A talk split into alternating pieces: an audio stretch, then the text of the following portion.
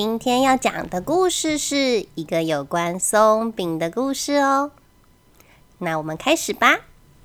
大排长龙的熊家蜂蜜店，文图福泽由美子，译黄立新，球球馆出版。山头上的白雪还没融化，小熊们还在冬眠。酷酷，小马。爸爸寄礼物回来喽！妈妈呼唤着。熊爸爸是蜂蜜店的老板，这个季节他正在南方和蜜蜂一起旅行，收集花蜜。包裹里有一个金黄色的瓶子和一张明信片。妈妈，酷酷，小马，你们好吗？我现在在离你们三座山头远的花田里，这里紫云樱花开满山。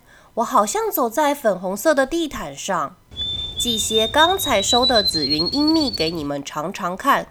爸爸妈妈把蜂蜜倒在优格上，开动喽！嗯，好甜哦！大家陶醉的闭上眼睛，细细品尝。没有人注意到窗外松鼠、猫头鹰和兔子羡慕的眼神。过了几天，雪渐渐融化了。小熊们跑到溪边玩耍。酷酷，小马，爸爸又寄礼物回来喽！妈妈呼唤着。包裹里是一个金黄色的小瓶子和一张明信片。妈妈，酷酷，小马，你们好吗？我现在在离你们两座山头远的花田里。这里白花幸运草花开遍野，我好像走在棉花云里哦。寄些刚采收的幸运草蜜给你们尝尝看。爸爸妈妈把蜂蜜涂在刚烤好的吐司上，开动。嗯，好像奶油，又甜又软绵。大家陶醉的闭上眼睛，细细品尝。没有人注意到窗外雕。鼯鼠和狸猫羡慕的眼神。过了几天，树枝上长出绿绿的嫩芽，小熊们爬上树玩。酷酷，小马，爸爸又寄礼物回来喽！妈妈呼唤着。包裹里是另一个金黄色的小瓶子和一张明信片。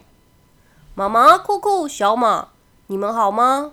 我现在在离你们一座山头远的花田里，这里盛开一整片蒲公英黄花，我好像走进耀眼的太阳里。寄些刚采收的蒲公英蜜给你们尝尝看。爸爸妈妈把蜂蜜冲进红茶里，开动。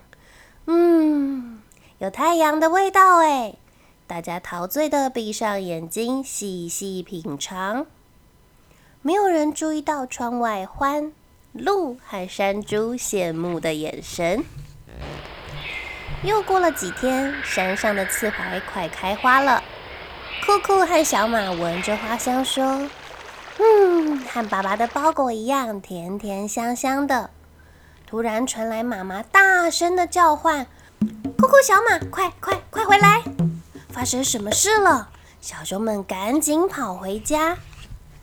妈妈，酷酷，小马，我回来了！爸爸笑着说：“包围在春天的花朵中，爸爸就像从明信片里走出来一样。”耶！爸爸回家了，爸爸回家了！